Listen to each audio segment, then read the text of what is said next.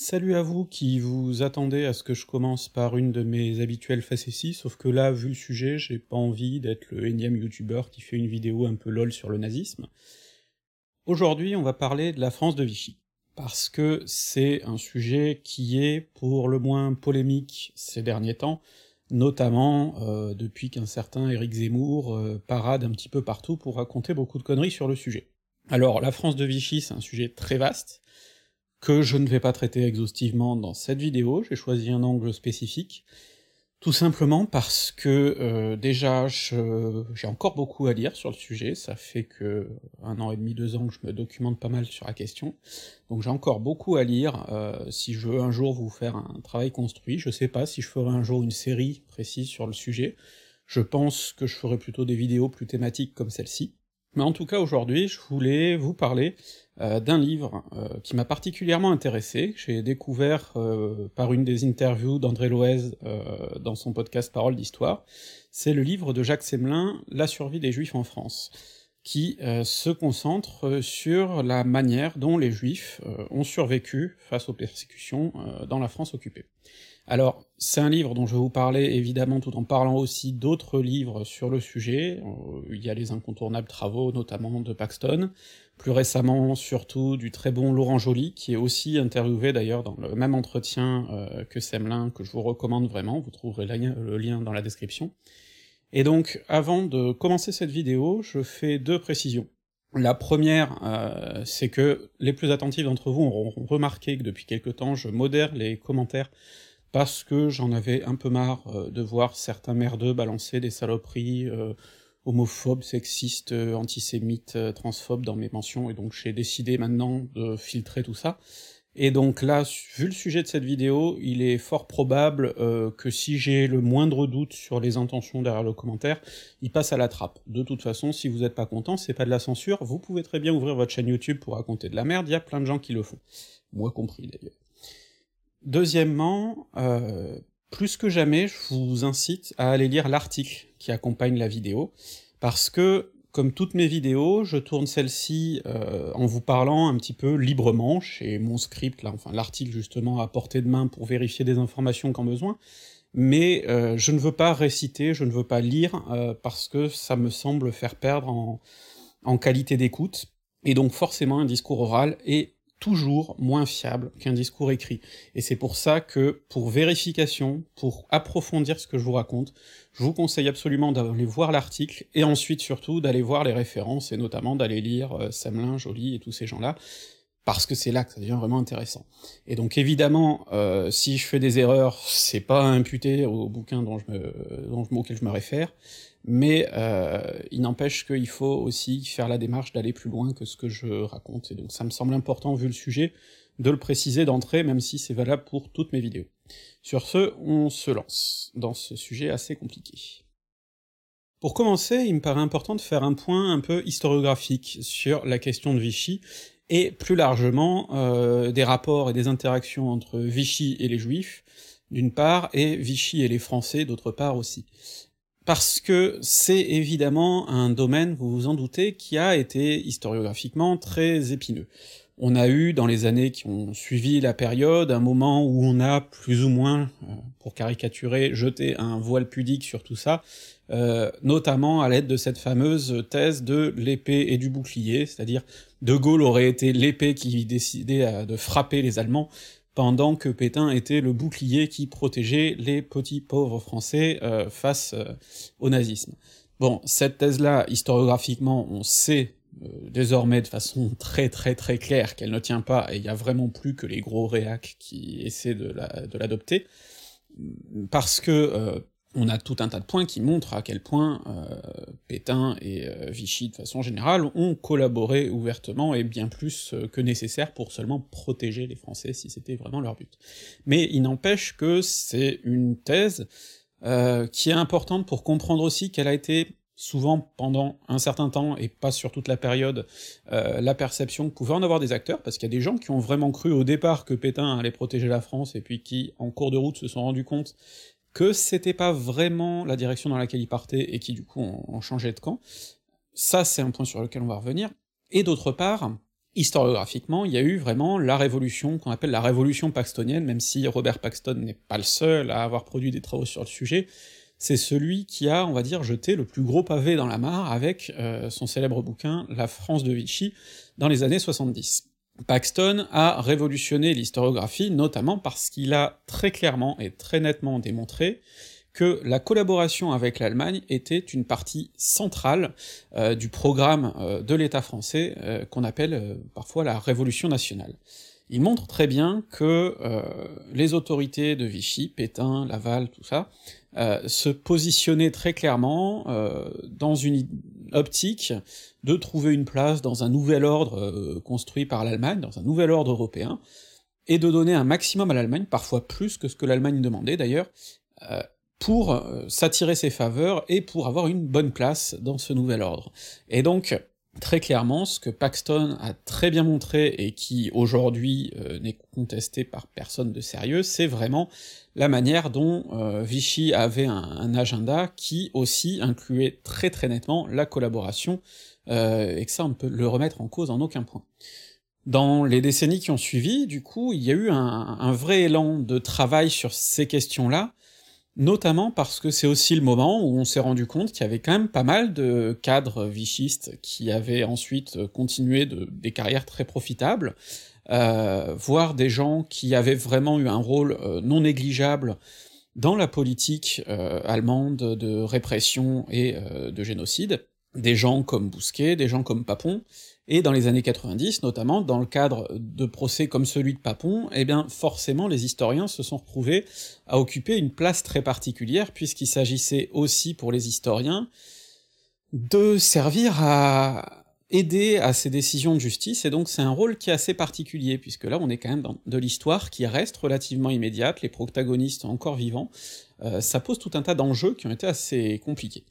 Euh, faut rajouter aussi que les années 90, c'est le moment, par exemple, où on découvre le passé de Mitterrand, alors, son passé vichiste d'une part, mais c'est pas forcément le point le plus crucial, parce que, comme je le disais tout à l'heure, des gens qui ont suivi Pétain au départ, et puis qui ont finalement viré du côté de la résistance quand ils se sont sentis que ça sentait pas bon, et que Pétain n'allait pas du tout protéger euh, la France comme il pensait qu'il allait le faire, bon, il y en a eu pas mal, donc on pourrait éventuellement donner le bénéfice du doute à, Mitterrand. Le truc, c'est que Mitterrand, jusqu'à la fin de sa vie, par exemple, il a continué à dire du bien de Bousquet, alors que euh, il savait forcément que Bousquet avait collaboré euh, au génocide et à la déportation. Et donc, de fait, euh, là, il est beaucoup moins défendable, mais c'est, enfin, il est même plus du tout défendable, mais c'est tout à fait cohérent avec le Mitterrand qui, à 20 ans, faisait des manifs euh, avec l'Action française pour trouver qu'il y avait trop d'étrangers. Donc là aussi, finalement, il y a une, il y a une cohérence chez le personnage qui est, à mon sens, assez puant. Donc, tout ce contexte-là, euh, avec de l'autre côté Chirac qui reconnaît euh, la participation de la police française euh, à la rafle du Veldiv, a fait que on en est évidemment revenu de la thèse du bouclier et de l'épée. Le problème, c'est qu'on est parfois allé dans des excès inverses, notamment une critique qui a pu être parfois formulée envers Paxton, qui ne remet pas du tout en cause son travail, hein. aucun historien sérieux ne rejette Paxton en bloc. Euh, par contre, il y a depuis, on le nuance, notamment parce que de toute façon, un historien qui aujourd'hui approche des 90 ans, bah, forcément il y a de nouveaux travaux qui vont venir nuancer ce qu'il a fait, quel que soit le sujet. Donc euh, quand Zemmour dit euh, oui mais Paxton des fois il est critiqué, oui, comme tout historien, c'est normal, c'est pas pour autant que ça remet en cause ses thèses sur Vichy. Simplement, des fois, il a été nuancé, notamment parce que on se dit maintenant que on a peut-être eu un petit peu trop tendance à occulter le rôle de l'Allemagne dans ce qui se passe, notamment parce que on peut pas non plus euh, totalement occulter le fait que la France est un pays occupé. Donc il faut nuancer tout ça pour prendre en compte tous ces facteurs. Un point, par exemple, euh, qui va poser euh, débat euh, entre Paxton et des gens qui sont venus après, notamment Joly et Semelin par exemple, et ça je vous incite encore une fois à aller écouter leur entretien parce qu'ils en parlent bien mieux que moi, c'est la question de l'antisémitisme. On va en reparler, de l'antisémitisme des, des, Français dans les années 40. Paxton considère que en, 41-42 on a vraiment une France qui est un des pays les plus antisémites, peut-être même plus antisémite que le reste de l'Europe. Euh, en tout cas, il, dépeint vraiment un apogée de l'antisémitisme français à cette époque. Semelin et Joly sont plus modérés, on va dire, et considèrent que cet antisémitisme, euh, il existe, mais que euh, il n'a pas le rôle prépondérant qu'on peut lui donner dans les, dans les démarches génocidaires. On va, on va parler de tout ça un peu plus dans le détail. Mais donc ce que je voulais poser ici, déjà, c'est qu'on a une historiographie qui évolue, qui est le fruit de débats, mais c'est des débats qui ont tendance à être euh, totalement euh, détournés médiatiquement, notamment par des gens comme Zemmour qui profitent du fait que euh, la plupart des gens ne sont pas du tout au courant des débats dans la sphère historienne, et qui en profitent pour les transformer en débats partisans, pour les caricaturer, pour les schématiser d'une façon totalement faussée, et pour faire qu'on ne comprenne plus rien. Alors que des désaccords et des débats dans la communauté historienne, c'est normal qu'il y en a, simplement ça doit pas cacher aussi les accords qu'il y a, et notamment, par exemple, tous les historiens que je vais vous citer aujourd'hui, euh, Joly, Semelin, et Paxton, et Marus avec qui il a travaillé sur les Juifs et la, France, euh, tous ils sont d'accord, par exemple, sur le fait que Vichy euh, collabore fortement, que Vichy a une responsabilité énorme dans la déportation des Juifs de France, et que c'est insupportable. Maintenant, on va s'attaquer plus précisément au livre de Semelin, à ce dont il parle, et à son intérêt historique. Toute la question qui va tourner autour de ce livre, elle se elle tourne finalement autour d'un chiffre, euh, d'un pourcentage, 75%. Il y a 75% des juifs qui étaient en France euh, au début de la guerre qui survivent euh, à la période. Alors déjà, sur les termes, c'est très important, parce que quand on parle de juifs survivants, euh, Semelin explique à quel point c'est difficile en fait de trouver un bon mot pour les désigner. Euh, à la limite, il faudrait presque parler plutôt de juifs qui n'ont pas été déportés, puisque la quasi-totalité en fait des juifs qui sont déportés meurent, euh, pour la plupart d'ailleurs euh, très rapidement, puisqu'ils sont déportés pour être assassinés. Il n'y a pas de, de, passage par des camps ou d'espoir de survie. Donc là, lui, il se concentre avant tout, même si dans son livre il, revient aussi sur des témoignages de, juifs qui sont morts pendant la, la guerre, mais euh, il revient avant tout sur les juifs qui ont échappé à la déportation pour expliquer comment ils ont échappé. Et donc ce chiffre de 75% doit porter à réflexion euh, déjà quand on le met en comparaison avec ce qui se passe dans d'autres pays, puisque la France est de fait un des pays euh, dont les juifs, en pourcentage, sont moins déportés. Seulement, ce chiffre-là, déjà, euh, il faut pas le prendre comme une fierté, parce que ça veut quand même dire qu'il y a 25% de juifs qui n'ont pas survécu à la période, 25% d'une population, quelle qu'elle soit, qui meurt euh, dans une période de 4 ans, il euh, n'y a pas de quoi être fier ou quoi que ce soit, ce n'est pas un succès, c'est au contraire euh, une honte pour un pays qui a activement euh, participé à l'extermination de cette population. Donc sur ce point-là, euh, Semelin, Joly, Marus, Paxton sont tout à fait d'accord sur le fait que ces 25% de victimes, euh, ce sont des victimes sur lesquelles la, responsabilité repose évidemment euh, sur la France et sur le gouvernement de Vichy, qui en est pleinement responsable, qui a activement participé à leur mort. Mais euh, ensuite, là où les angles d'approche vont être différents, c'est que justement, c'est pour ça que je vous conseille de lire à la fois le livre de Joly et le livre de Semelin. Joly s'interroge sur comment Vichy et l'État français et d'autres acteurs ont organisé euh, la mort des 25%. Semelin, lui, s'intéresse aux méthodes qui ont permis aux 75 autres de survivre. Notez aussi qu'on ne parle pas de sauvetage des juifs, ça je vais y revenir plus précisément ensuite, mais c'est pour une raison toute simple, c'est que la plupart des juifs dont il est question dans ce livre euh, ne sont sauvés par personne. Euh, on n'est pas dans, dans Monsieur Batignolles où il y a un brave français qui vient aider des petits-enfants à partir en Suisse. Euh, dans la plupart des cas, ce sont des juifs qui se sauvent eux-mêmes en survivant comme ils le peuvent, de plein de manières différentes, certains en se planquant à Paris, d'autres en partant à la campagne, d'autres en essayant d'émigrer, il y a tout un tas de, parcours différents qui sont étudiés dans ce, bouquin, on va en reparler, mais donc il n'est pas question que de sauvetage. Euh, les juifs sont acteurs de leur survie, ce sont les premiers acteurs de leur survie, et ça c'est quelque chose d'extrêmement important parce qu'on ne le répète pas assez dans l'imagerie populaire sur le sujet. Alors cette question des 75%, comment on les explique? Euh, Eh bien, Semelin est partisan d'une approche très multifactoriel, parce qu'il y a plein, plein, plein de facteurs qui peuvent permettre de vaguement expliquer ça. Euh, et c'est pour ça que, par exemple, les explications d'un Zemmour qui dit euh, c'est grâce à Vichy, euh, c'est totalement faux et totalement bidon, et Semelin et Joly et plein d'autres démontrent très bien pourquoi c'est n'importe quoi. Ensuite, il faut prendre en compte euh, des comparatifs avec les autres pays, notamment en termes de statistiques. Et ça déjà, il faut faire attention parce que les chiffres, on peut leur faire dire beaucoup de choses. Notamment, par exemple, si vous regardez le tableau euh, qu'on va vous faire des différents pays et des statistiques selon les pays, bon bah vous voyez que euh, le pourcentage des fois peut être plus bas euh, dans un pays que dans un autre, par exemple la France a un meilleur pourcentage de survie que la Belgique, mais malgré tout, en valeur absolue, il y a beaucoup plus de juifs de France qui sont déportés que de juifs de Belgique, parce qu'il y a moins de juifs en Belgique. Donc la comparaison entre les pays, elle implique beaucoup, beaucoup, beaucoup de choses à prendre en compte des fois le type d'occupation du pays. Par exemple, la Pologne euh, ne subit pas la même occupation que la France. La Pologne est un territoire que l'Allemagne considère comme colonisable, donc ils ont une volonté de détruire le pays. Pas seulement les juifs d'ailleurs, mais de façon plus large, toutes les élites polonaises ont vocation à être éliminées pour que la Pologne soit colonisée, littéralement. Alors que la France, c'est pas du tout le même genre de politique. On a un territoire qui est occupé avant tout euh, pour des raisons beaucoup plus stratégiques et militaires, pour éviter euh, des attaques, pour éviter notamment le débarquement allié qu'on anticipe en France. Donc là aussi, les enjeux sont fortement différents pour les Allemands. Ils n'ont pas du tout les mêmes objectifs en France qu'en Pologne par exemple, ou qu'au Danemark, ou au Danemark, et ça c'est un fait sur lequel euh, il va être intéressant de revenir aussi, au Danemark, 99% des juifs survivent, notamment parce que, bien que le gouvernement soit totalement collabo, euh, le gouvernement danois collabore totalement avec les Allemands du point de vue militaire et stratégique, il n'empêche que le gouvernement danois, justement, réussit, en échange de cette collaboration, à obtenir euh, des, des, conditions qui vont être beaucoup plus favorables pour les juifs et qui vont permettre d'en faire partir la grande majorité en Suède,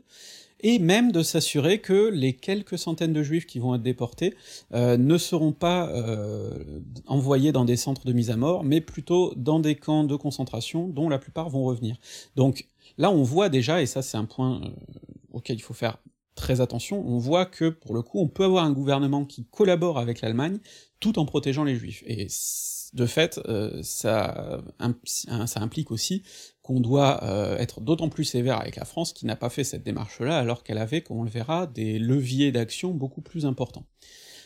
Mais ensuite, euh, on peut prendre aussi le cas de pays qui sont théoriquement alliés à l'Allemagne, la Roumanie, la Hongrie, où là, malgré tout, des politiques antisémites vont être très violentes, et les chiffres sont terrifiants. Donc, il y a plein de facteurs à prendre en compte. Il y a ensuite des facteurs beaucoup plus euh, géographiques et démographiques. Euh, par exemple, euh, si vous prenez les Pays-Bas et la Belgique, qui sont théoriquement plutôt comparables à la France en termes de politique allemande, eh bien, vous avez des territoires qui sont profondément différents. La France, c'est un territoire grand, avec pas mal de campagnes où il est facile de se cacher, et comme Laurent Joly le souligne, il y a beaucoup plus de policiers et d'administrateurs par habitant aux Pays-Bas, qu'en France. Donc organiser des rafles est beaucoup plus facile et massif aux Pays-Bas qu'en France. D'autant que les Juifs sont beaucoup plus tassés dans Amsterdam aux Pays-Bas, euh, ou dans quelques villes comme euh, Bruxelles et Anvers, il me semble, en Belgique, euh, alors qu'en France, ils vont être beaucoup plus dispersés sur le territoire, Semlin insiste aussi beaucoup sur le fait que le territoire français est divisé en plusieurs zones avec des statuts différents, pas seulement zone libre, zone occupée, mais vous avez aussi une zone italienne qui pendant un moment est perçue comme un havre de paix pour les juifs, sauf que cette zone italienne, en fait, euh, une fois que les Allemands vont en prendre le contrôle, ça va devenir un véritable piège pour les Juifs qui vont, pour la plupart euh, de ceux qui s'y sont réfugiés, euh, subir très durement les, les, les traques et les rafles. Donc vous avez cette différence de statut qui fait aussi euh, la particularité de la France. Donc vous avez plein de facteurs comme ça, mais le problème c'est qu'on peut jamais se focaliser sur un seul facteur, parce que par exemple, je parlais tout à l'heure de la campagne, mais euh, l'a fait remarquer qu'il y a quand même pas mal de juifs qui restent à Paris jusqu'au bout et qui ne vivent pas forcément dans la clandestinité, et euh, là-dessus, on a beaucoup de mal à expliquer pour l'instant par quels moyens ils réussissent à survivre, et d'ailleurs euh, Laurent Joly est beaucoup en train de travailler, euh, notamment en, interviewant les derniers survivants, euh, pour comprendre justement les mécanismes de survie de, ces juifs qui sont restés à Paris, un endroit où forcément il est beaucoup plus dangereux de continuer à vivre qu'à la campagne, où il y a moins de policiers, il est plus facile d'échapper, de passer sous le radar d'une certaine manière. Donc tout ça, ce sont tous ces facteurs qu'il faut prendre en compte quand on veut expliquer ce, point-là, euh, cette différence de chiffres, et on peut pas juste dire euh, c'est Vichy qui a protégé les juifs, notamment les juifs français. Et ça, c'est un autre problème encore. Donc cette fameuse survie euh, qu'analyse Semelin, comment il l'analyse? Il l'analyse avant tout à travers des témoignages, beaucoup de témoignages de juifs et de juives qui ont vécu euh, cette période en France, alors, ce ne sont pas forcément des juifs français, parce que la France, à l'époque, abrite aussi beaucoup de juifs étrangers, notamment euh, que l'Allemagne a repoussé hors de ses frontières, euh, avec des politiques antisémites qui sont en place depuis déjà plusieurs années à ce moment-là. Donc vous avez pas mal de réfugiés en France, et euh, c'est pour ça notamment que Zemmour va dire oui, mais alors la France a protégé les juifs français en, en, sacrifiant les juifs étrangers ». On va voir que c'est pas du tout comme ça que ça s'est passé. Mais en tout cas, ce qui est important euh, ici de bien, euh, de bien comprendre, c'est donc que Semelin euh, interroge ces acteurs. Alors vous en avez certains qui sont célèbres, notamment parce qu'ils sont devenus historiens de la période. on peut penser notamment à Léon Poliakov, qui est un grand historien de la, la Shoah et dont le parcours ici, en, en tant que résistant notamment, revient régulièrement dans le livre. vous avez aussi Jean-Jacques et Annie Becker, vous avez aussi Serge Klersfeld, qui d'ailleurs préface le livre. Euh, mais vous avez aussi tout un tas d'anonymes, entre guillemets, qui ici évidemment retrouvent leur nom, puisqu'ils existent à travers les archives, mais des gens euh, qui sont en tout cas moins connus tous ces acteurs-là qui racontent leur histoire et sur lesquels on revient très fréquemment, euh, montrent quelque chose, déjà, c'est, comme je le disais, que les juifs ne sont pas passifs pendant cette période, et donc il faut en finir avec ce cliché du juif qui attend d'être sauvé. C'est d'ailleurs un cliché qui a un, fondement euh, antisémite euh, assez net. Hein. Non, non, les juifs ne sont pas passifs face à tout ce qui leur arrive, ils sont acteurs, notamment une bonne part s'engage dans la résistance, dans des réseaux, dans des groupes, euh, alors à, différentes échelles, de différentes manières, mais enfin, euh, il me semble même que les juifs, par rapport à la proportion qu'ils représentent dans la, dans la, population, sont euh, assez nettement représentés dans la résistance, ce qui est logique, puisqu'ils sont des cibles, donc euh, forcément, ils ont des raisons beaucoup plus fortes d'aller résister. Donc, vous avez euh, des juifs qui sont, euh, alors je vais pas dire maîtres de leur destin parce que c'est une formule à la con, euh, mais en tout cas qui sont acteurs et euh, qui sont acteurs de plein de manières, parce que euh, prennent des décisions, des décisions qui parfois leur sont fatales. Euh, Semelin notamment retrace cette famille qui vit occasionnellement planquée loin de son appart par peur des rafles, et puis qui un soir décide d'aller dormir chez elle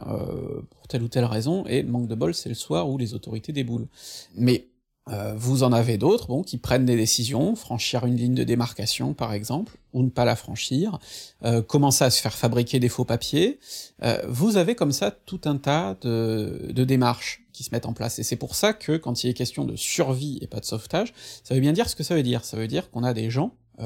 qui doivent bien vivre pendant cette période. C'est pas quatre années pendant lesquelles la vie est en pause. On a des gens qui vivent. Cette vie d'ailleurs, elle est parfois éloignée des clichés, parce que le problème là aussi, c'est que euh, on a un petit peu euh, des images de juifs type pendant la guerre, euh, des images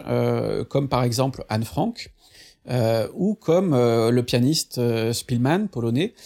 qui nous a donné un très beau récit, qui a ensuite été adapté au, au cinéma, mais ce sont là, pour le coup, des cas très spécifiques. Euh, Anne Frank est représentative sûrement beaucoup plus du vécu euh, des juifs hollandais, mais ça marche très peu pour les juifs euh, de France. Euh, Spielmann, pareil, les juifs polonais évidemment, sauf que en France c'est pas du tout le même vécu. Et donc euh, cette image des juifs qui se cachent, euh, qui se terrent pendant toute la guerre euh, et qui dépendent de l'aide d'autres gens, c'est euh, quelque chose qui existe en France. Semelin en montre des exemples et je vais vous en parler d'un d'entre eux tout à l'heure. Par contre, ce n'est pas un cas général. Beaucoup de juifs continuent à, à vivre euh,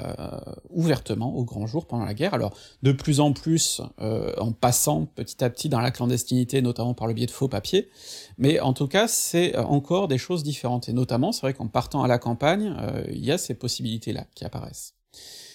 D'autre part, quand on parle de survie, on parle des moyens de survie, parce que euh, échapper à la déportation, c'est une chose, mais euh, il faut encore vivre au quotidien dans une période qui est une période de privation, et dans une période où les mesures antisémites sont très nombreuses, c'est-à-dire que les mesures prises par Vichy ne se limitent pas à mettre les juifs dans des trains pour les faire partir en Allemagne. Il y a aussi tout un arsenal de mesures qui visent euh, à les casser socialement, à les casser financièrement, en leur spoliant leurs biens, en leur interdisant tout un certain nombre de professions, en leur imposant un couvre-feu, euh, un couvre-feu qui leur est spécifique, en leur imposant le port de l'étoile jaune évidemment, euh,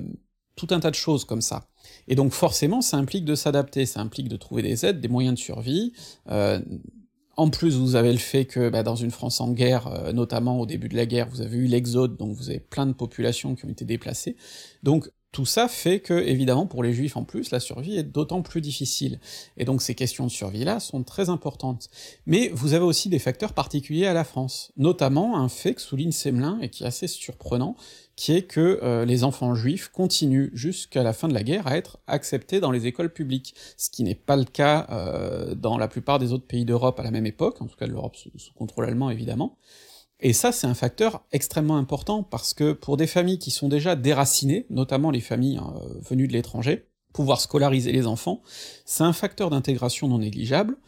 notamment parce que ça veut dire que des instituteurs vont pouvoir les aider, euh, ça veut dire aussi que les enfants vont pouvoir apprendre le français, ce qui est quand même vachement pratique pour se dissimuler plus facilement, et puis, ça veut dire aussi que c'est des enfants qui vont pouvoir garder un sentiment de vague normalité, ce qui est quand même important, parce que euh, là aussi, les enfants juifs de la Deuxième Guerre mondiale, c'est pas juste des enfants juifs de la Deuxième Guerre mondiale, c'est des gens qui vont ensuite avoir une, existence, et avoir eu une scolarité, euh, ça aide quand même à avoir ensuite une existence. Donc ça, c'est un point important aussi. Et donc, tous ces facteurs-là, euh, ils doivent être pris en compte. Quand on parle de survie, on parle aussi de vie, euh, de vie quotidienne, de travaux, et d'ailleurs le, livre de Semelin euh, regorge de photos de cette vie quotidienne, pour rappeler que justement, on n'a pas que des gens qui se cachent, on a des gens aussi qui doivent vivre, qui doivent trouver du travail, ce qui n'est pas facile dans ces périodes-là, qui doivent s'adapter, qui doivent trouver des revenus, euh, qui doivent s'adapter aussi au fait que parfois leurs économies ont été spoliées, que d'autres fois ils ont été obligés de les planquer chez des gens mais qui connaissent pas forcément, ils savent pas forcément si les gens vont les leur rendre après. Euh, pareil, vous avez des juifs qui possédaient des entreprises et euh, qui sont obligés de les laisser partir, alors des fois il y a un, un, ami qui va en prendre le contrôle à leur place et puis qui en fait les laisse gérer, mais d'autres fois il y a des profiteurs qui récupèrent l'entreprise à leur place. Vous avez plein de choses. En tout cas, un facteur qui ressort de tout ça, c'est que, euh, c'est un point sur lequel Semelin insiste beaucoup, c'est que ce qui a aussi sauvé beaucoup de juifs, et notamment beaucoup de juifs euh, français, c'est pas tant euh, la politique de Vichy, que l'intégration de ces juifs de longue date, notamment parce que depuis la Révolution, il y a eu quand même un certain travail d'intégration des juifs en tant que citoyens français, et d'ailleurs, en France, on parle pas tant de juifs de France que de français israélites, c'est tout à fait différent, on parle de français qui ont la particularité d'avoir une certaine religion. Ce qui explique, on va y revenir tout de suite, que euh, beaucoup de Français sont réticents vis-à-vis des mesures euh, ouvertement euh, stigmatisantes comme l'étoile jaune, parce que, ben, les juifs sont des citoyens français, et ils sont intégrés, et le fait d'être intégré va beaucoup jouer dans les gestes d'entraide qui vont apparaître aussi, euh, et dans la capacité à survivre. Donc tout ça, ce sont des facteurs qui permettent d'expliquer, et on ne peut pas juste expliquer ça par euh, Vichy à protéger les juifs, ce qui est faux, euh, encore une fois. Mais puisqu'on parle de, cette intégration, il faut aussi parler de l'antisémitisme. Et là, c'est un point justement sur lequel il y a débat entre Joly, Semelin, euh, Paxton et Marus notamment, euh, et un débat qui est évidemment difficile à trancher. À quel point les Français euh, ont-ils été antisémites, et à quel point ont-ils adhéré à la politique de Vichy? Et ça, ce sont déjà deux choses différentes. Le principal problème quand on veut poser la question de à quel point les Français étaient-ils antisémites pendant la Deuxième Guerre mondiale, c'est qu'on ne pourra jamais répondre définitivement à cette question. Pour deux raisons. Déjà, la première, c'est qu'on n'a pas de sondage d'opinion. On a des sondages d'opinion après-guerre qui montrent que les clichés antisémites sont très clairement euh, enracinés en France, mais ça, ça nous amène surtout à euh, la deuxième question. C'est qu'est-ce qu'on met derrière antisémitisme? Euh, si on parle des préjugés antisémites, là il est clair que les Français de l'époque euh, baignent dedans de façon massive. Mais c'est aussi le cas à notre époque, en fait. On baigne dedans encore, euh, peut-être moins, mais même pas sûr, et en tout cas on l'assume sûrement moins, mais il y a un antisémitisme larvé qui est très clair, et y compris à gauche d'ailleurs, et sur lequel il faut aussi faire le point. Mais c'est pas parce qu'on est pétri de clichés qu'on est forcément pour autant euh, dans l'adhésion avec des démarches antisémites comme celle de Maurras qui appelle carrément à, flinguer des juifs. Euh, et c'est pas parce qu'on est euh, dans l'adhésion à des discours violents mais sans trop y réfléchir qu'on va pour autant devenir acteur de politique antisémite. C'est trois degrés différents, et en fait il y en a beaucoup plus de degrés, Et donc c'est pour ça que ça devient très difficile, parce qu'on peut, on peut quantifier des gestes euh, actifs, euh, dénoncer quelqu'un par exemple, ou euh, rejoindre la milice, ou ce genre de choses, c'est beaucoup plus difficile de quantifier des, opinions, quelque chose de plus vague. Donc là, c'est quelque chose évidemment euh, sur quoi moi je vais, vais pas m'aventurer, n'ayant pas bossé le sujet. Euh, je laisse juste la parole euh, aux gens qui ont étudié la question. Et donc par exemple, Paxton et Marus considèrent que la France était foncièrement antisémite assez militante à l'époque. Semelin, au contraire, va expliquer que dans un pays qui aurait été foncièrement antisémite, 75% de juifs n'auraient pas pu survivre. Euh, et cet argument se tient quand même beaucoup, euh, notamment parce que ben, vous avez beaucoup de ces juifs qui se réfugient à la campagne, à la campagne, c'est très facile de repérer des gens qui ne sont pas du coin, et donc en plus encore s'ils sont juifs, et le fait est que les dénonciations ne sont pas aussi massives qu'on pourrait l'imaginer dans un pays qui serait totalement antisémite. Donc ça, c'est un, premier point déjà. Le deuxième point, c'est la question de l'adhésion à la politique de Vichy. Et là, là où est le souci, c'est que Suivre Pétain, par exemple, euh, ce n'est pas pour autant suivre Vichy, et ce n'est encore moins pour autant euh, suivre la politique antisémite. Ce sont des choses différentes, notamment parce que Vichy est quelque chose de multiple. Et là, je vais pas pouvoir m'attarder sur la question dans cette vidéo. En gros, adhérer à Vichy euh, au moment de l'armistice, puis du vote des pleins pouvoirs à Pétain, euh, c'est pas la même chose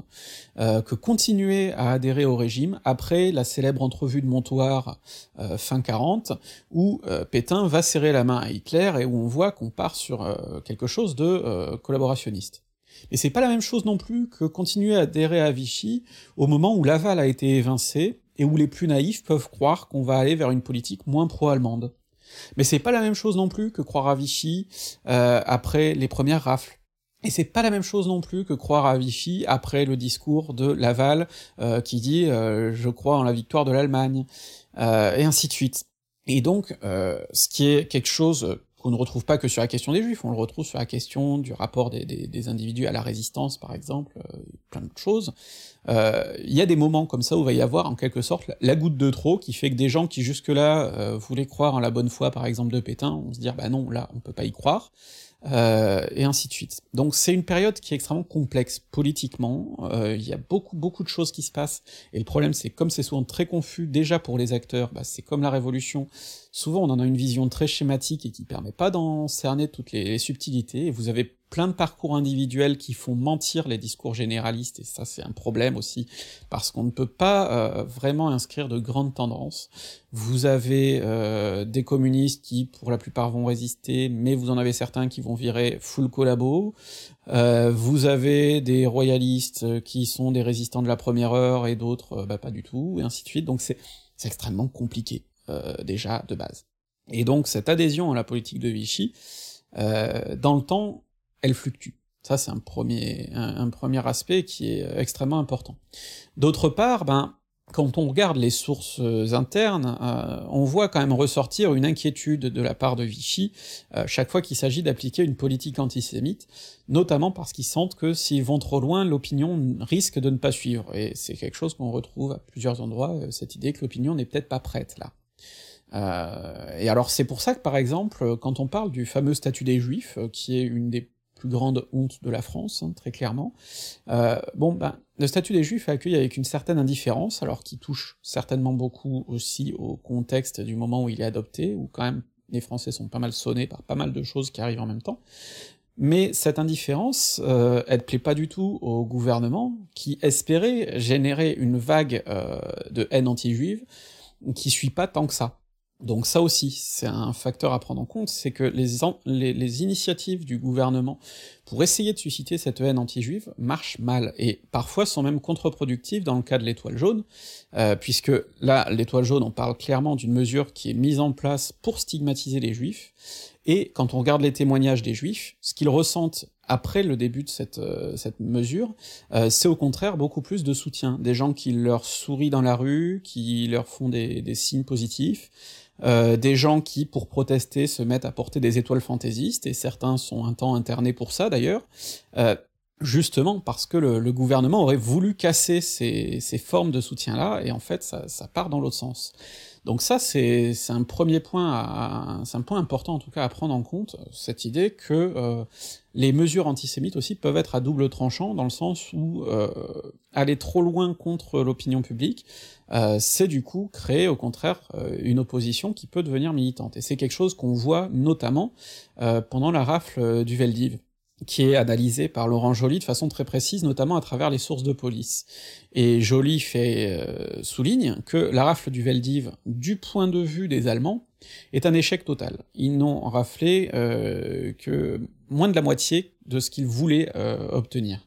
Et ça, cet échec, évidemment, c'est un échec aussi pour euh, toute personne humainement sensée, parce qu'il y a quand même beaucoup trop de juifs qui sont déportés à l'issue de cette rafle,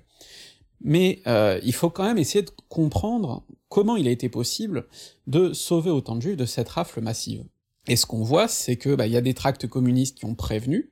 euh, qui ont notamment permis aux hommes de se planquer, et par contre les femmes et les enfants, personne pensait qu'ils seraient trop raflés, ben c'est eux les premières victimes de la rafle. Vous avez des voisins qui vont servir aussi euh, à détourner l'attention des flics, par exemple. Vous avez aussi une forme de résistance qui va se développer dans certains arrondissements au sein de la police. Ça, ça dépend beaucoup, Joly l'a bien montré, de la hiérarchie notamment, de quelle euh, latitude laisse la hiérarchie. Vous avez des commissaires qui sont des antisémites ou des arrivistes forcenés et qui foncent dans le tas. Vous en avez d'autres qui au contraire font comprendre à leurs hommes que euh, si par exemple il faut défoncer une porte, ils sont pas forcément obligés de trop forcer, euh, ou qu'ils peuvent laisser entendre qu'ils reviendront plus tard, comme ça ça laisse du temps euh, pour que les juifs se barrent. Bref, il y a tout un, tout un panel de possibilités pour désobéir sans désobéir trop, et donc c'est par ce biais-là que vous avez plein de gens qui vont survivre. Donc là aussi, ce sont des analyses que je suis obligé de vous schématiser. Allez lire euh, Joly si vous voulez en savoir plus, parce qu'il y a vraiment des choses très intéressantes à comprendre, notamment pour comprendre comment euh, on peut avoir une marge d'action, même dans des systèmes où on a l'impression qu'on est obligé d'être euh, celui qui doit obéir aux ordres. Donc ça, c'est très important à, prendre en compte. Une dernière chose aussi sur ce rapport entre l'antisémitisme et la politique de Vichy, c'est que euh, les acteurs de cette politique antisémite ne sont pas forcément euh, l'avant-garde de l'antisémitisme français. Euh, très clairement, c'est pas Maurras par exemple qui organise la rafle du Veldiv, et inversement, des gens comme Laval et Bousquet n'étaient pas connus avant-guerre comme particulièrement antisémites, même Pétain d'ailleurs. Ce sont des gens qui euh, agissent avant tout par cynisme profond, très certainement, euh, pour se placer vis-à-vis -vis de l'Allemagne. Et donc ça, c'est quelque chose aussi qui doit nous forcer à réfléchir, euh, parce que ça peut aussi faire écho à des choses euh, d'un bien moindre degré évidemment, mais qu'on peut voir aujourd'hui, euh, c'est que ce sont pas forcément les politiciens qui sont les plus outranciers dans leurs propos qui mènent les politiques les plus mortifères parce que parfois justement ces politiques-là peuvent se cacher derrière un fond de pseudo-pragmatisme, et c'est un petit peu ce qu'on trouve avec ces, acteurs de Vichy qui, pour les plus affreux euh, dans leurs actes, ne sont pas forcément ceux qui étaient les plus affreux euh, sur le papier, dans leurs propos, et ainsi de suite. Donc ça c'est un point sur lequel il faut beaucoup réfléchir aussi. Un dernier point sur lequel je veux revenir euh, dans cette partie sur l'opposition et le, ressenti des Français, c'est que euh, les rafles de 42 notamment vont susciter une opposition au sein même de certains soutiens euh, très importants du régime, notamment les ecclésiastiques. Vous avez plusieurs euh, évêques importants de France qui vont prendre position contre ces rafles, notamment monseigneur Saliège, qui déjà avant-guerre avait pris plusieurs fois position contre l'antisémitisme, et qui là euh, dénonce très clairement ces rafles, et d'ailleurs son discours est repris à l'international tellement il a un impact. Et Saliège, c'est d'autant plus significatif qu'à côté de ça, il est pétainiste. Et euh, pourquoi je, vous dis ça? Parce qu'en fait, ces protestations-là, euh, qui viennent de l'Église, qui est quand même censé être euh, un des soutiens du régime, qui est un régime réactionnaire, eh bien, ça va avoir un impact. Euh, ça va avoir un impact dans le sens où justement, cette pression-là de l'opinion publique, en fait,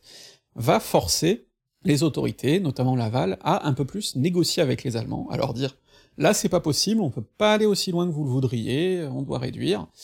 euh, et donc là aussi, euh, c'est pas euh, par bonté d'âme que Vichy va sauver des vies, mais c'est parce qu'il y a ce que Semelin appelle un, garde-fou de l'opinion publique, en fait. Et donc ça, c'est un point important, parce qu'il y a un véritable jeu qui se noue entre trois parties, finalement, l'Allemagne, Vichy et l'opinion publique, qui ont chacun leurs propres enjeux. En effet, faut bien comprendre qu'il y a un jeu complexe qui se joue en France pendant la Deuxième Guerre mondiale. L'Allemagne a d'autres préoccupations euh, pendant la guerre. Elle est en guerre contre l'URSS, d'une part, elle est en guerre contre euh, le Royaume-Uni et les États-Unis, d'autre part, avec la perspective d'un potentiel débarquement en France. depuis 42, on, on s'y attend quand même très clairement. Et donc, ça veut dire que sur le territoire français, il y a des enjeux pour l'Allemagne. Un principal enjeu, c'est d'éviter que l'opinion française se rebelle un petit peu trop. Parce que euh, une résistance française trop active, ça serait dangereux, alors que la priorité à l'heure actuelle, c'est que la France soit avant tout une forteresse euh, qu'on puisse défendre contre euh, d'éventuels débarquements. Donc de ce point de vue-là, déjà, ça signifie que les Allemands, certes, aspirent quand même à déporter les Juifs de France,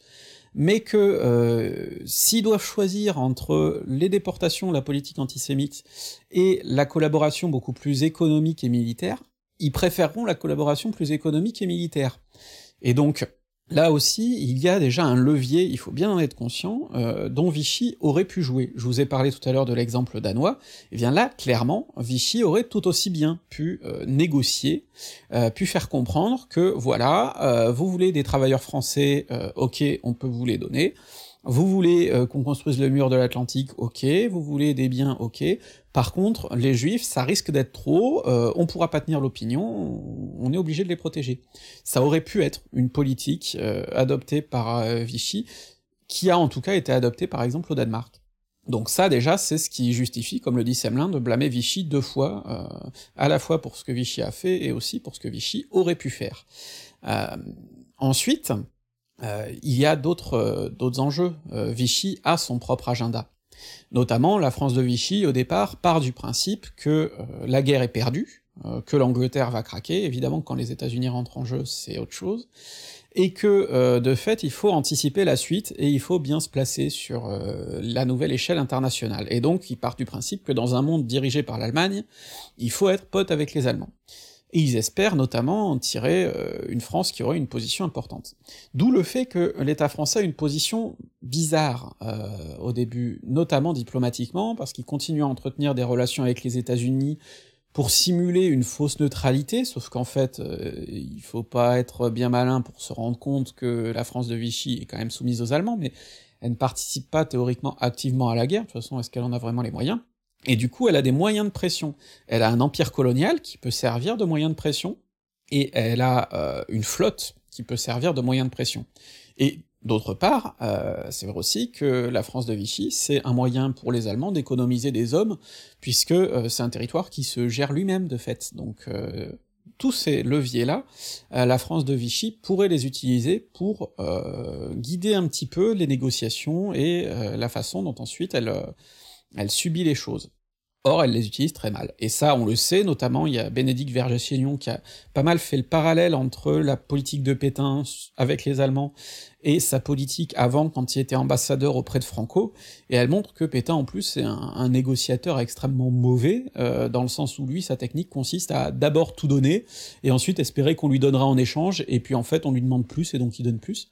Et là, dans ce cas précis euh, de la France euh, occupée, euh, Vichy va proposer aux Allemands spontanément d'utiliser des bases au Moyen-Orient, en Syrie, pour leurs opérations en Irak. Tout un tas de choses comme ça, où parfois même, euh, Paxton le souligne, les propositions de Vichy vont plus loin que ce que les Allemands voulaient. Et c'est d'autant plus un, jeu compliqué que Hitler sait pertinemment, lui par contre, euh, qu'à la fin, il, ne donnera pas aux Français ce qu'ils demandent, son but c'est de casser la France, de ne pas avoir une France puissance à côté, une, France puissante à côté, il veut pas recréer un rival. Euh, et du coup, c'est pour ça que l'illusion comme quoi Pétain travaillerait à la grandeur de la France, elle ne tient pas, c'est pas possible. Mais Pétain joue sur les ambiguïtés, joue euh, notamment dans ses discours, par exemple, parfois, et hésite pas à lâcher des petites piques euh, à l'encontre des Allemands, euh, pour donner l'impression qu'il est plus prisonnier qu'autre chose, alors qu'en fait il collabore tout à fait volontiers, et qu'il a des projets politiques communs avec les Allemands. Et notamment par rapport aux Juifs, faut s'attaquer à cette question des Juifs français et des Juifs étrangers, la politique antisémite de Vichy se double d'une politique xénophobe qui consiste à se débarrasser euh, des juifs étrangers en les renvoyant du coup en Allemagne, en s'en lavant les mains, en jouant aussi sur les ambiguïtés du fait que les Allemands euh, gardent théoriquement le secret sur le génocide, ne veulent pas en parler, euh, donc même s'il y a des rumeurs, même s'il est obligé que les dirigeants de Vichy savent quand même un petit peu qu'il se passe quelque chose, ils peuvent faire semblant de ne pas savoir. Et euh, ça leur permet d'appliquer cette politique qui consiste avant tout euh, à appliquer une politique xénophobe. Euh, ce sont donc c'est pour cette raison que les juifs étrangers sont les premiers à, subir, c'est pas que Vichy les sacrifie, c'est qu'au contraire, elle volontairement veut s'en débarrasser. Et ensuite, d'autre part, ce qui tourne autour de la, question des juifs français, le souci, c'est qu'en réalité, Vichy s'en prend aussi à des juifs qui sont tout à fait français, euh, notamment les enfants qui sont déportés pendant la rave du Veldiv, la plupart sont nés en France et ont la nationalité française, euh, simplement, euh, Vichy s'en fout. pour Vichy, c'est pas vraiment des Français. Donc il y a ces, tous ces facteurs à prendre en compte, euh, et effectivement la politique antisémite de, Vichy se double d'une politique xénophobe. Euh, effectivement, euh, Vichy est plus indulgent avec les juifs anciens combattants, mais malgré tout ils vont quand même subir des mesures antisémites, et donc là aussi c'est pour ça que Vichy ne protège pas les juifs français. Vichy leur fait vivre un enfer quand même, même quand ils sont moins déportés. Donc ça aussi c'est autre chose à prendre en compte. Donc euh, là, en fait, ce qui se passe, et euh, Vichy notamment euh, en 43 est tout à fait prêt, notamment à travers Laval, à dénaturaliser encore tout un tas de juifs français pour permettre leur déportation, et finalement Laval recule au dernier moment, mais pas par bonté d'âme, simplement parce que l'opinion a basculé, et parce que la situation diplomatique a basculé, que les Allemands commencent à reculer, et que de fait, il serait peut-être temps de commencer à changer de braquet pour essayer de se ménager un avenir, quand bien même les Allemands perdraient. Donc, il y a tous ces facteurs-là qui jouent, et donc euh, il faut bien comprendre qu'il y a ce, jeu entre euh, l'Allemagne et Vichy, que Vichy n'exploite pas comme il aurait pu le faire, et Vichy aurait pu protéger des juifs bien plus euh, que, ça n'a été fait, puisque Vichy, encore une fois, n'a pas protégé les juifs, et Zemmour a tort, et écoutez Semelin et Joly vous expliquer pourquoi notamment, mais D'autre part, il y a ce jeu entre Vichy et l'opinion publique, et c'est beaucoup plus l'opinion qui va forcer euh, les autorités à revoir leur politique. Et donc ça c'est important parce que je pense que c'est aussi une leçon importante, la manière dont l'opinion publique peut avoir un impact. Ensuite, il faut aussi s'éloigner de la haute politique pour voir euh, à une échelle plus près, et c'est ce que fait beaucoup le livre de Semelin, comment les juifs au quotidien euh, survivent dans ce contexte-là. Parce qu'on a souvent cette figure du, sauvetage de juifs, qui est aussi un point euh, concret dont il va falloir parler. Oui, effectivement, des juifs vont recevoir de l'aide et être sauvés. Déjà, il y a ce facteur très particulier euh, dont Semelin parle dans son livre, qui est que Vichy a une politique un peu incohérente. Euh, dit que sa main gauche, c'est pas forcément ce que fait sa main droite, euh, dans le sens où, d'un côté, Vichy spolie les juifs et leur fait vivre un enfer, mais de l'autre côté, euh, Vichy a aussi mis en place un appareil d'aide, euh, ou préserver des aides qui existaient déjà, mais vu qu'il y a en plus des, gens qui sont réfugiés un peu aux quatre coins du territoire à la suite de l'exode, bon, euh, il y a des aides dont les juifs bénéficient de fait parfois, ce qui fait qu'on a d'un côté un régime qui les a plongés dans une misère noire, mais qui parfois les aide un petit peu, même si euh, plus on avance dans le temps, plus euh, ces aides vont être réduites pour les juifs, parce qu'on mène une politique antisémite. Mais d'autre part, il y a cette situation très compliquée des organisations qui sont des organisations qui doivent rester dans la légalité, parce qu'elles sont contrôlées plus ou moins directement par l'État, mais euh, qui peuvent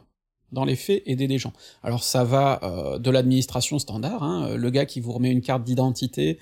et qui s'arrange pour coller une petite tache de graisse euh, à l'endroit où euh, on va marquer que vous êtes juif, comme ça vous pourrez enlever cette mention ensuite. C'est par exemple une forme de, résistance discrète que font euh, tout un tas d'employés qui n'ont même pas le sentiment de faire quelque chose d'exceptionnel, ils, font juste une petite bidouille. Euh, donc ça, ça peut être une forme, mais vous avez des administrations comme euh, le service d'aide à l'enfance, euh, comme des administrations qui, aident les, réfugiés, ou plus largement comme l'Union Générale des Israélites de France, qui là est, un, sont des, pose des, des, vrais problèmes moraux et enfin entre la morale et le pragmatisme, parce que ce sont des organisations qui ont des moyens d'aider des juifs,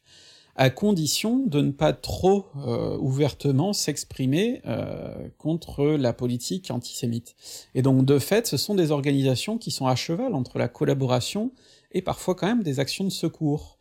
Parce que euh, rentrer dans l'illégalité, faire le choix d'aller trop loin dans la défense des juifs, ce serait de fait perdre les moyens qu'on a d'en aider certains. Et donc c'est des choses très compliquées, et par exemple, euh, cette organisation juive qui est là conçue pour euh, permettre l'administration des, biens des juifs et, s'occuper des juifs en fait,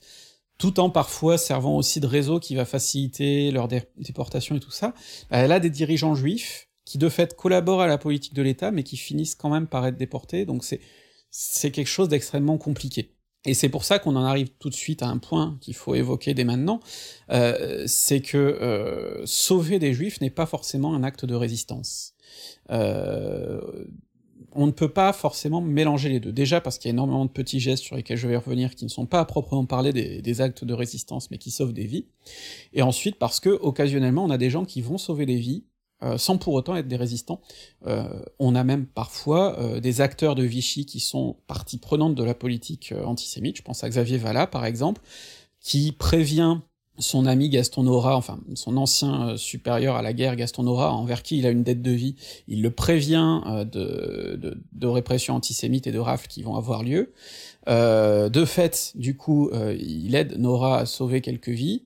Sauf que en fait, euh, ça reste quand même un des organisateurs de la politique antisémite, donc on peut pas le qualifier de, résistance, ça n'a aucun sens, euh, c'est un sac à merde quand même. Et euh, le problème, c'est que du coup, vous avez toute cette, tout ce panel-là, toute cette complexité-là, qui fait que sauver des juifs ou les aider ne fait pas forcément de vous un résistant, aussi parce que vous pouvez avoir des intérêts à sauver ces juifs, notamment des intérêts financiers. Et le problème, c'est là aussi où placer la limite, parce que par exemple, une famille qui abrite des enfants juifs, mais qui en retour demande de l'argent, à quel moment commence la vénalité, euh, sachant qu'on est dans une période où aussi, ben, ces enfants-là, euh, faut les nourrir, ça coûte cher, donc euh, c'est logique de chercher un dédommagement, donc c'est compliqué quand même de, condamner cette demande d'argent,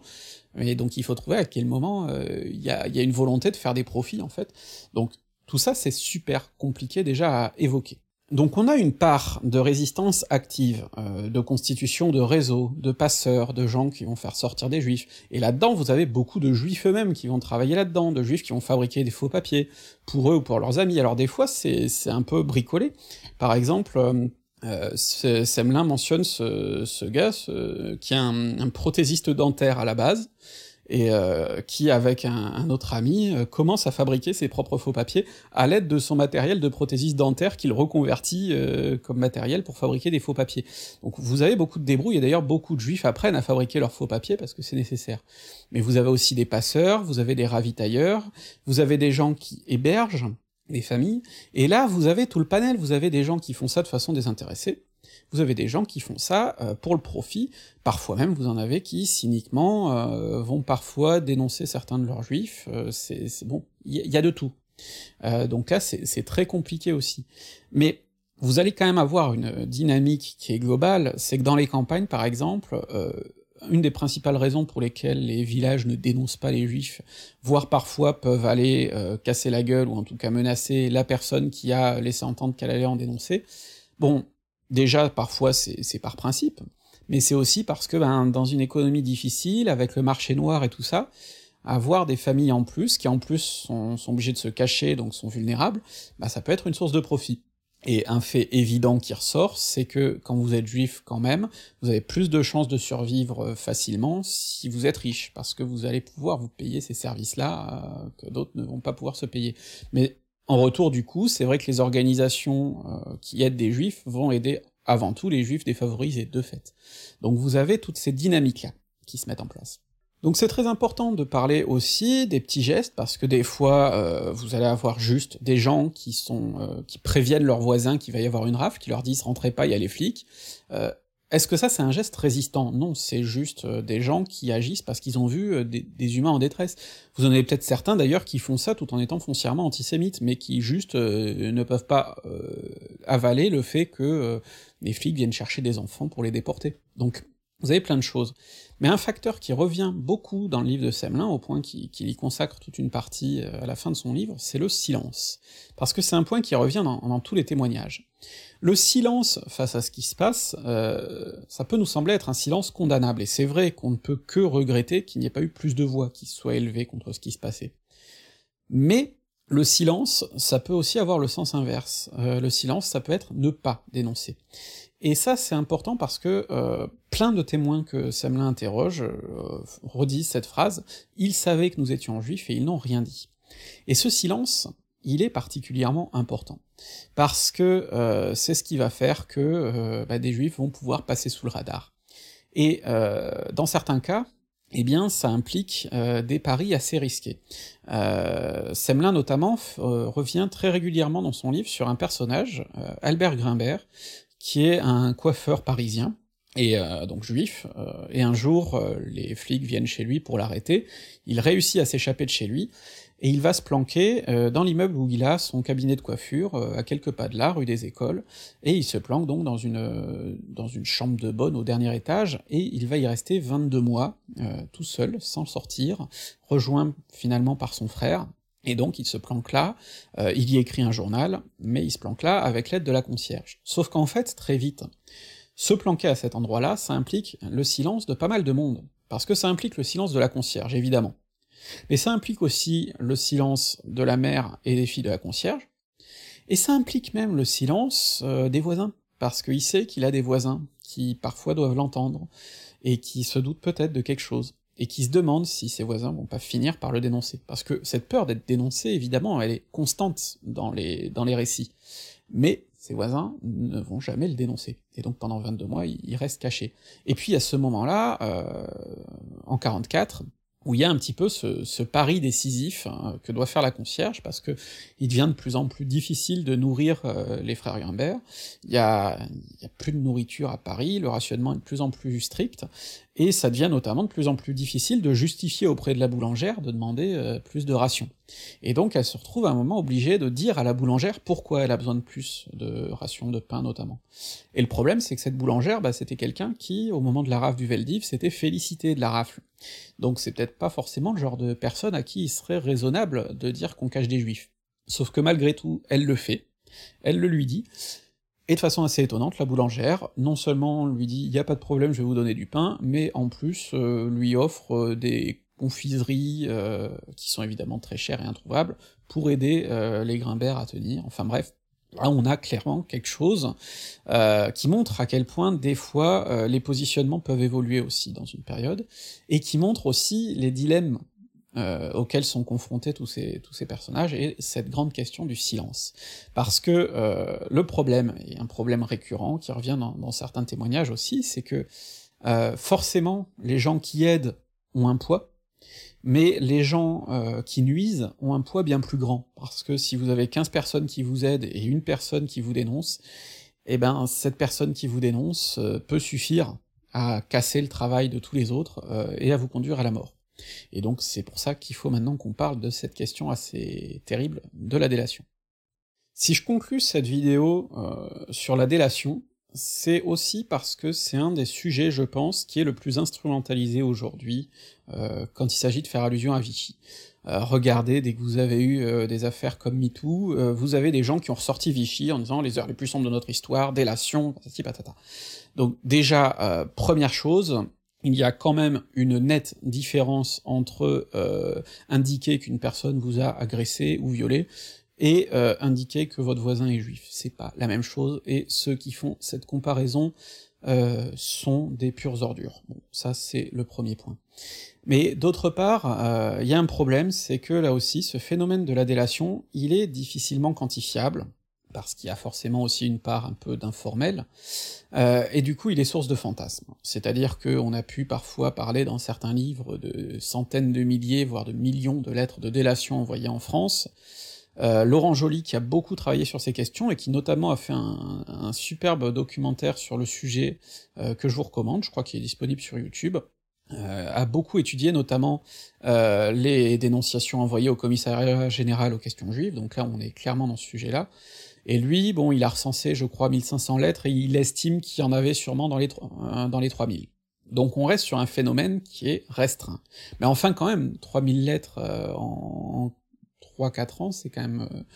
plusieurs par jour, hein. donc euh, on, est quand même sur quelque chose qui n'est pas marginal, on a des services qui sont chargés d'enquêter là-dessus, puis il y a sûrement aussi d'autres d'autres moyens, il y a sûrement d'autres gens qui sont prévenus.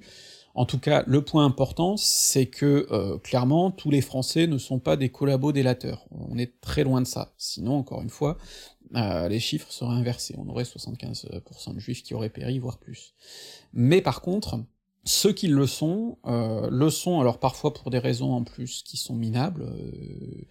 c'est souvent pour du règlement de compte personnel, hein, sous, sous, toutes les formes d'ailleurs que peut avoir la délation, ça va se retrouver aussi au moment de l'épuration, il y a des opportunistes dans tous les camps, mais euh, c'est surtout que euh, ces gens, comme je disais, ont un pouvoir de nuisance qui est énorme, parce qu'encore une fois, il suffit d'une lettre de, dénonciation bien placée pour envoyer quelqu'un à la mort,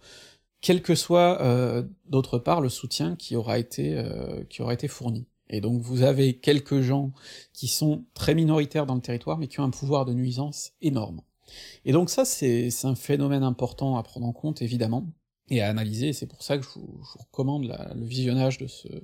documentaire, et puis plus largement les, travaux de, de Joly sur la collaboration et sur la, sur la dénonciation. C'est intéressant aussi de voir euh, justement comment on devient collabo militant, ça c'est un sujet dont, on pourrait parler, parce qu'il y, a beaucoup de parcours, et c'est pas forcément sur des objectifs politiques, hein, des fois c'est juste purement crapuleux, c'est même souvent le cas.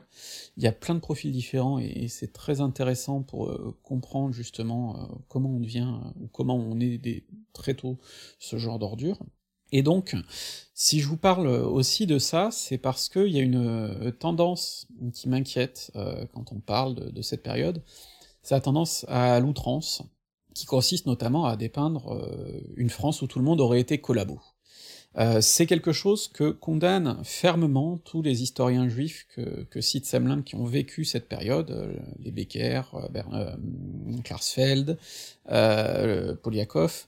parce qu'ils sont conscients que effectivement ils ont vécu dans cette peur constante de la délation, mais quand même ils ont reçu plus de soutien que de bâtons dans les roues de la part de la population. Et ils pensent que c'est important de le dire, et c'est pour ça que par exemple, euh, quand Paxton a trop, euh, à son sens, euh, estimé l'antisémitisme français, quelqu'un comme Klarsfeld lui a fait ce reproche. Parce que donc ces, ces, penseurs et ces historiens-là donc considèrent qu'il faut quand même aborder les choses de façon plus nuancée. Vous avez aussi les travaux de Laborie sur le sujet, par exemple, alors plus largement là sur l'adhésion des Français à la politique de Vichy. Euh, c'est beaucoup plus compliqué que ça. Alors, je comprends tout à fait, et je ne leur jetterai surtout pas la pierre, que euh, des personnes euh, juives qui subissent actuellement un, antisémitisme euh, encore parfois franchement ordurier, et cette perception-là et, et, ce besoin de se défouler en disant que la France était totalement collabo, c'est pas eux que je jette la pierre, hein, très clairement. Ceux à qui je vais jeter la pierre, là, plutôt, c'est des gens qui, comme moi, hein, ne sont pas juifs, n'ont pas d'ancêtres victimes du génocide, n'ont pas de raison affective euh, de, charger ce sujet comme ils le font, et qui parfois, euh, en caricaturant la situation, ah tout le monde était collabo à l'époque de toute façon, euh, ont aussi un petit peu cette, ce réflexe pour finalement se défendre, hein, parce que le sous-entendu quand on dit tous collabo, c'est aussi tous collabo sauf moi. Et ça, c'est un moyen quand même de se, de se réhabiliter, de ne pas trop se remettre en question, et je trouve ça un peu inquiétant, en fait. Je pense qu'on a beaucoup plus besoin d'études nuancées de la période, parce que aujourd'hui, justement, euh, il y a des problèmes. Et je pense que aujourd'hui, à l'heure où Zemmour est en tête des ventes, euh, avec à chaque fois euh, un discours qui relève du négationnisme, à l'heure où son discours est repris à la télé très facilement et sans contradiction, ou avec une contradiction difficilement efficace, à l'heure où on a un parti qui a été fondé par beaucoup d'anciens collabos et qui se revendiquent désormais de la résistance, euh, à l'heure où on a euh, de plus en plus de vidéos conspirationnistes euh, sur le sujet et de commentaires qui vont dans ce sens, Je veux dire, euh, quand j'ai fait mon live sur le Titanic, c'était du coup pas du tout le sujet, on a encore été pourri par des euh, putains de sacs à merde euh, qui venaient poster des injures antisémites sans aucun rapport avec ce dont je parlais, et je parlais du putain de naufrage du Titanic, ça n'a aucun rapport, et il y avait des gens qui débarquaient comme ça juste pour balancer de la merde, et ça devient de plus en plus systématique, euh, quand on a euh, des gens de gauche qui reprennent une iconographie et des discours avec une très forte tonalité euh, antisémite, ou qui font des fixettes non pas sur le capitalisme ou les banquiers, mais précisément sur Rothschild, parce que pourquoi pas quand même se focaliser sur les banquiers juifs tant qu'à faire, ou qui reprennent l'iconographie des affiches nazies par exemple, parce que pourquoi pas,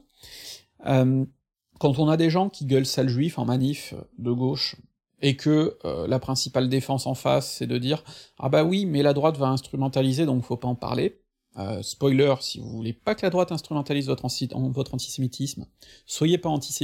soyez pas antisémite dès le départ, ça marche, je pense, déjà mieux. Et euh, je pense qu'à l'heure où on a tous ces, tous ces problèmes-là, tous ces enjeux, on a besoin d'une histoire de Vichy euh, et d'une histoire de la Deuxième Guerre mondiale de façon plus générale, euh, qui soit la plus nuancée possible, justement pour refuser de jouer euh, le, jeu du, débat polarisant et faussé que pose Zemmour, justement pour aller dans l'optique d'une compréhension et d'une vraie compréhension de la période pour comprendre comment s'organise un génocide, comment une partie de la population laisse faire, comment d'autres parties de la population s'y opposent, parce que peut-être qu'en comprenant comment ces parties de la population s'y opposent, eh ben on peut comprendre comment se prémunir aussi, comment préparer euh, une population à s'y opposer. Donc je pense que les travaux de Semelin, de ce point de vue, et plus largement tous les travaux qui étudient ces questions-là, euh, nous posent des questions et nous donnent des pistes intéressantes, et du coup je pense qu'on a besoin euh, de faire l'autopsie de Vichy à froid, parce que euh, dans le même temps, on a euh, le bestiau qui de l'antisémitisme qui bouge bien là en ce moment, et pas que celui-là. Euh, on a d'autres haines et d'autres xénophobies et d'autres horreurs qui se trament en ce moment. Et moi personnellement, par les temps qui courent, j'ai plutôt la trouille parce que je sais pas forcément qui prendra les coups, mais je sais qu'il y en a qui vont en prendre et qui en prennent déjà, et euh, je pense que euh, on a besoin de compréhension, euh, plus que d'autres choses à l'heure actuelle, pour avoir toutes les cartes en main pour aborder ces situations-là. Et donc c'est pour ça que j'ai essayé de faire écho à ces travaux de recherche, je vous ai parlé de plusieurs historiens et historiennes de Vichy ici, mais il y en a d'autres que j'aurais pu citer, il y a beaucoup de choses que vous pouvez écouter, lire, regarder sur le sujet, et je pense que c'est important de le faire, et pas que là-dessus, parce que les violences de masse, euh, ça dépasse Vichy, hein, il y a d'autres euh, thématiques. Euh, on pourrait parler du Rwanda, on pourrait parler de plein d'autres choses, et le problème c'est que là aussi, il faut aller vers des choses de qualité, parce que on a un peu trop tendance, notamment sur YouTube, à aborder ça sous l'angle du LOL, parce que sur YouTube on aborde tout sur l'angle du LOL, mais je suis pas sûr qu'aborder des crimes de masse, ce soit trop faisable comme ça. Euh, je parlais aussi de la, violence sous la Révolution française dans mes vidéos sur le sujet. C'est aussi un sujet qu'on doit d'ailleurs euh, digérer, historiographiquement et mémoriellement parlant. Donc il y a pas mal de choses à, faire comme ça, euh, réfléchir sur les questions de mémoire vis-à-vis de l'histoire, comme je l'ai fait dans une vidéo précédente aussi. Et je pense qu'on a besoin de réflexions apaisées mais fermes, très fermes, sur le sujet, c'est pour ça aussi que je serai encore une fois plus intraitable dans les commentaires que je le suis d'habitude, et euh, bah, comme d'habitude, je vous encourage à aller lire euh, l'article qui accompagne cette vidéo, euh, et à continuer à vous documenter beaucoup plus loin sur le sujet. Moi, mes vidéos, elles sont juste là pour être un point de départ et pour vous ouvrir des horizons, mais il faut que vous alliez plus loin après, parce que j'ai sûrement dit encore plein d'approximations dans cette vidéo, donc elle est déjà trop longue, je peux pas aller plus loin, mais il faut que vous le fassiez à ma place. D'autre part, et même si c'est probablement un petit peu de mauvais goût de vous l'annoncer ici, donc je le fais juste rapidement, euh, comme j'en ai un petit peu marre d'être soumis à l'algorithme de YouTube euh, ou des réseaux sociaux pour euh, vous expliquer quel nouveau contenu je sors à chaque fois,